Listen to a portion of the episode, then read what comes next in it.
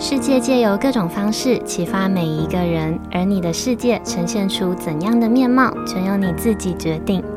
你现在收听的节目是《新赖说》。Hello，各位 CC，欢迎收听今天的《新赖说》，我是新赖小姐。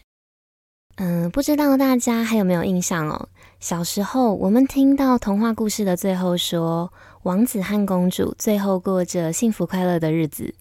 那个时候，小小年纪的你们，你们听到这句话的时候是怎么想的？那如果说现在再让你听到一次这句话，你的想法跟小时候还会是一样的吗？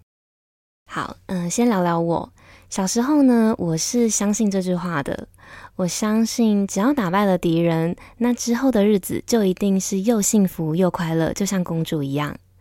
甚至是在后来稍微大一些的学生时期哦，我都曾经在心里偷偷羡慕过那些家境富裕、日子看起来一帆风顺，然后看起来嗯无忧无虑的人。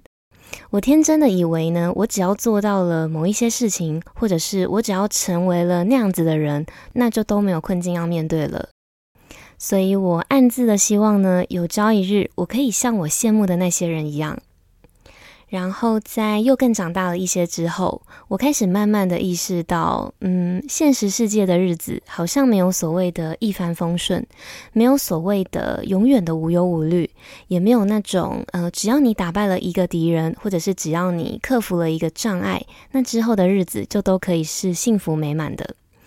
有一点像是超级英雄，他永远都会有打不完的敌人，也永远都可以出下一集一样。那同样的概念，如果我们拿天气来比喻的话，就算你今天再怎么讨厌下雨，你也不会觉得只要等这场雨下完，那之后就都可以是晴空万里一样，因为你知道可能还会有下一场雨跟下下一场雨，也因为你知道天气变化的这件事情呢，它就是这样子。那如果说我们的人生的这条路就像是天气，时而晴空万里，也时而会雷雨交加。那我们又要怎么让自己在被暴风雨侵袭的时候，有往前走，直到脱离这场暴风圈的勇气？好，那前阵子呢，我刚好收到了出版社采石文化的四月新书的邀请，所以今天的书心日常呢，我想跟大家分享的新书，就是一本陪大家淋雨、陪大家期待，也让大家相信，在大雨过后会是有阳光透进来的一本温暖的书。那这本书的书名叫做《在雨之后》，作者是一位叫做亚历山卓·艾里的诗人。那他同时也是一位身心健康的顾问，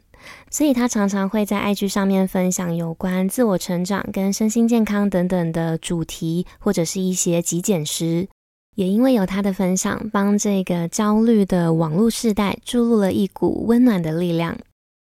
好。嗯，但大家不知道的是，这样子表面上看起来身心健康又散发温暖的他，其实他在成为畅销作家之前哦，他也曾经陷入了长达很多年的人生低潮。他的童年呢，是在一个不被爱的环境下长大的，青少年时期又对自己感到极度的自卑，甚至是在后来长大，在后来成年了之后的工作，也频频遇到挫折。这让他觉得在所有关系里一一失去方向。那作者这些一路走来的种种的经历，都曾经让他不断的怀疑自己的价值。那这些呢，也正是现代很多人正在面临的心灵写照。所以作者他在这本书里面分享了他个人的生命故事，还有他自我疗愈的小技巧。整本书从改变、爱自己。抚平伤痛到宽恕这四个方向下笔，他提出了十五个人生必经的课题，也同时揭开了自己曾经走过的那些生命带来的挫折，还有他也想告诉大家要如何从更宽广的角度来看待这个人生。那书里面分享的这十五个人生课题当中，最让我觉得印象深刻的是，作者分享了他在刚新婚不久就发现自己的另外一半外遇的故事。那接下来呢，我就小小的引用，在这个被作者取名为“疗伤”的章节当中，他跟大家分享的自己的故事。好，那作者说，她和她的丈夫呢，最初两个人是在 Twitter 上面认识的网友，他们透过热线电话还有视讯约会了将近半年之后，才终于见面，然后开始正式的交往。那她和丈夫的这段感情经历呢，对作者来说是得来不易，而且是很珍贵的。因为在这段真爱来临之前，作者她先是经历了十八岁就跟某一个呃连她自己都不熟的人有了小孩，那她自己独自生下了这个女儿，还成为了单亲妈妈。然后又在经历了无数段，连他自己现在回头再看，都会觉得是毫无意义，觉得当时的自己只是想要随便找一个人交往，想要随便找一个人陪伴跟发生性爱的关系。那在经历了长达这么多年的迷惘，还有期待别人来修补自己破碎的内心之后，作者她终于在茫茫的网络海当中遇见了她现在的丈夫。然后又和现在的丈夫谈了整整一年的辛苦，又会让两个相爱的人受尽思念折磨的远距离恋爱之后，丈夫他才终于决定要辞掉工作，搬到作者定居的城市，跟他还有他的女儿一起共组家庭，还有打造新的人生。但是，正当作者觉得好不容易跨越了重重障碍，终于走到一起，好不容易撑过了这场雨季，也觉得幸福就要在下一刻来敲门的时候，没想到迎来的却是心如刀割的消息。就在作者和丈夫结婚不到一年的新婚甜蜜的时刻，某一天呢，作者她突然收到了一封讯息，一封来自一个叫做莎瓦娜的女生她传来的讯息。这时候，作者她才发现，原来她深爱的丈夫早就已经偷吃了。那在对方传来的讯息当中，有一段话是这样子写的：对方说。我爱上了你的丈夫，而我已经不想再为他流泪了。好，那就算这个偷吃的行为呢，是丈夫在结婚之前发生的，但是不可否认的，还是很伤人，而且对他们夫妻的感情来说，也同样的具备强大的杀伤力。所以作者他开始质疑，他这些年来认识的丈夫，也开始怀疑他们之间累积的感情，还有这么多年来用心栽培的爱，到底是不是真的？他忍不住在心里面想，会不会其实这些都只是谎言？那这样子伤痛还有迷惘的情绪，时不时会让作者不受控的把她的丈夫视为自己最大的敌人。就算她觉得自己的内心是有心的，还是会怀疑到底能不能真的走出这场伤痛，到底能不能再撑过这场暴风雨？就好像是肩膀的左右两边分别各做了一只恶魔，还有一只天使一样。恶魔呢，他不停的用作者过往遭遇到的种种不幸来提醒他，就是一个受到诅咒的人，然后要他放弃这段感情，跟放弃这段婚姻。但是天使呢，就不一样了。天使在另外一边告诉他，他内心真正想要的没有别人，就是丈夫。好，那从各方面来看哦，如果可以潇洒的转身离开，或许是最简单，也是最轻松的。但是作者他很清楚的知道自己需要的不是简单，也不是轻松的选项。她知道，如果想要拥有一段不离不弃的婚姻，那她和她的丈夫就必须坦诚相对，就必须诚实的对话，去认真的看待问题。他们必须抛开想要把错怪罪到对方头上的这个想法，然后把重点放在厘清问题的原委，跟找出解决的方法。他们必须诚实的去剖析为什么会发生这样子的事情啦，还有为什么没有在结婚之前好好的结束这段关系，又为什么会在偷吃的行为发生之前，他们之间没有足够的安全感，可以好好的让他们坐下来讨论，还有，嗯、他们是怎么走到这一步的，又该如何修补婚姻，该如何重建信任。那这一道一道赤裸又沉重的问题，都是在告诉他们一件事情，就是如果要修复这段婚姻，就必须从问题的根源一路往上修补。但是在重新修补感情和信任的这条路，又是非常非常痛苦的，每一步呢，都可能不小心去误触到伤口，不小心掰开伤痕，再一次流血。那面对这样子的状况呢，又该如何让自己在这场突如其来的暴风雨当中，相信一切都是会好转的，继续往前走？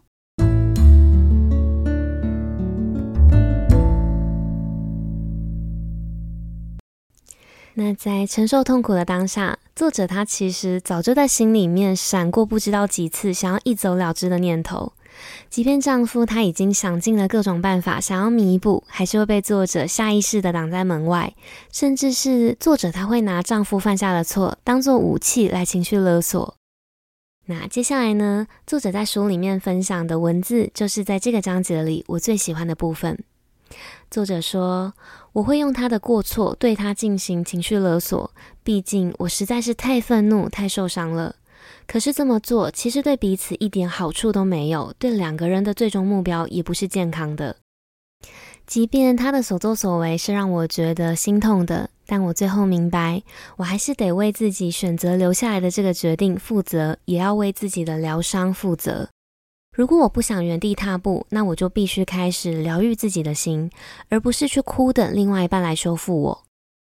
所以，作者他决定放手过去，让自己专注投入在当下。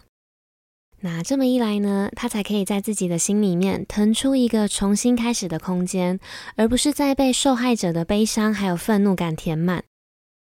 那读到这里的时候，我突然想到一段很适合描述作者心境的语录。语录是：活在过去的人抑郁，活在未来的人焦虑，活在当下的人平静富足。嗯，但是在帮自己的心里面腾出一个重新开始的空间之前哦，作者说最重要的是，即便下定决心要勇往直前的奔跑，想要快速冲过这场暴雨，也要很清楚的知道，像这样子的顿悟，并不会是直线发展、直线进步的。有时候我们可能往前跨了三步，下一刻呢，反而又会再被暴雨夹带的强风吹一个，就往后倒退个三十步。那在这个章节的最后，作者他提到，这场暴风雨让他学会的课题就是：我们无法拥有任何人，也不可能要求他人不伤害我们，或者是不让我们失望。即使这个人他是你再深爱的人，他都有可能会犯错，也都有可能会让我们失望。因为没有一段感情是完美无瑕的，那也当然不是所有的感情都是值得修复的。可以从经验和关系中得到洞察力，还有见解，知道该如何前进，也就能了解自己能够忍受，还有克服什么。好，那我来统整一下这段作者的话哦。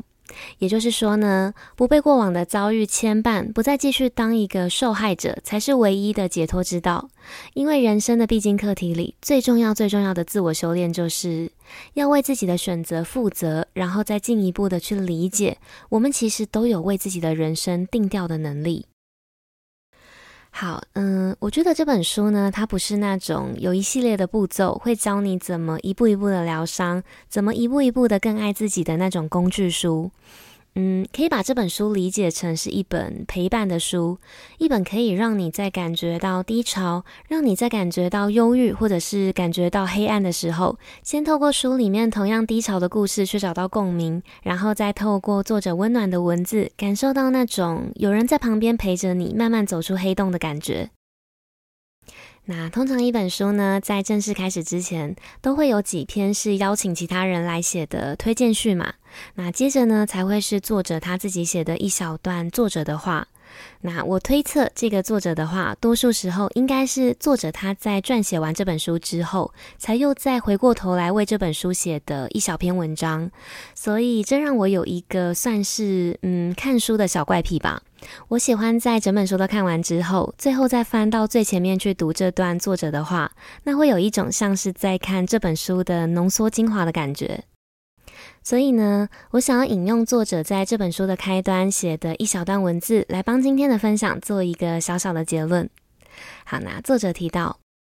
无论我们再怎么努力的爬到喜悦和满足，总会有值得思量的事情，也总会有未完待续的任务。无论我们多么的成功，无论我们以为自己多么的完整，无论我们觉得多么的轻松自在，前方呢，永远都会有等着我们的道路，也永远都会有下一步，另外一条道路，还有更多更多需要消化还有吸收的事物。那即使这一路上已经分不清楚是雨还是泪，我们的目标呢，都还是要持续在雨中起舞。因为人生遭遇的所有酸甜苦辣，都是在教会我们，无论如何都应该要正面迎击暴风雨，而不是躲在暗处。即使对当前身处的季节感到不确定，或者是感到迷惘，都是天大的礼物。即使是最伤痛、最伤痛的经验，如果我们能够对自己丰富又独特的人生心存感激，也能从中获得荣耀的礼物。那作者他在书里面分享的十五道人生必经的课题，我觉得都是在帮助读者们在读完之后，可以更诚实的面对自我，也可以相信我们每个人其实都比自己原本想象的还要更强大。好，那最后我想要再引用作者在书中提到的一句我觉得很有力量的话，这句话是：成长并迈向最好的自我，是我们与生俱来的能力。好，那以上呢就是今天书信日常，我想跟大家分享的好书。这本书的书名叫做《在雨之后》，作者是亚历山卓·艾里，采实文化出版。那今天的分享呢，只针对了作者提到的十五个课题当中的其中一个。那在其他的课题里，作者他也都穿插分享了不同的经历，比如说像是自己的童年记忆啦、职场插曲，还有除了丈夫之外的感情故事等等。每一个课题呢，搭配的故事都可以让读者很轻易的可以把自己投射进故事剧情里，让读者更能有一种觉得这本书的文字是写进心坎，是在陪伴我们真真实实的灵异场域在。再走出来的感觉。所以，如果你听完了今天的分享，你觉得意犹未尽，还想要再被疗愈一波，那我很推荐你可以入坑这本书。那这本书的链接呢，我会放到今天节目的资讯栏里，大家如果有兴趣的话，可以点进去看看。那在你们收听的当下，我的 IG 呢也同步上线了一篇赠书抽奖的贴文，所以不要忘了在今天的收听结束之后去参加抽奖活动哦。好，那以上就是今天的分享，希望可以带给正在收听的你一点实际上的帮助或者是收获。那如果你的身边刚好也有正在因为类似的问题困扰的朋友，分享这集的内容给他，说不定你就是那个帮助他的关键人物。那舒心日常这个系列呢，接下来也会持续的帮大家在书堆里整理出我觉得值得分享给大家的内容，希望可以透过这个节目的分享，让每一本优质好书都能找到对的主人。那如果你有任何的听后心得想要跟我分享，都欢迎你可以到我的 Facebook 或者是 IG 私讯分享给我，我的账号是 Miss 点 Isoland，M I S S 点 I S O L A N D。好，啦不知道你们喜不喜欢今天的分享？如果喜欢，记得帮我把这份支持化作实际的行动，帮我把心爱说这个节目大力的分享出去，跟追踪我的 Facebook、IG，还有到 Apple Podcast 上面去评价五颗星，跟留下想要对我说的话。那不论你们选择用哪一种方式支持我，你们的每一个小小的举动都有可能会让这个节目被更多人听见，也有可能会在无形之中带给需要帮助的人力量。那最重要的是，这些都会成为我继续前进跟继续录制优质内容的动力。好，那最后呢，希望收听到这里的每一位 CC，你们都能走过每一场雨季，遇见属于自己的晴空万里。那今天的节目就到这里结束喽，我们下次见，拜拜。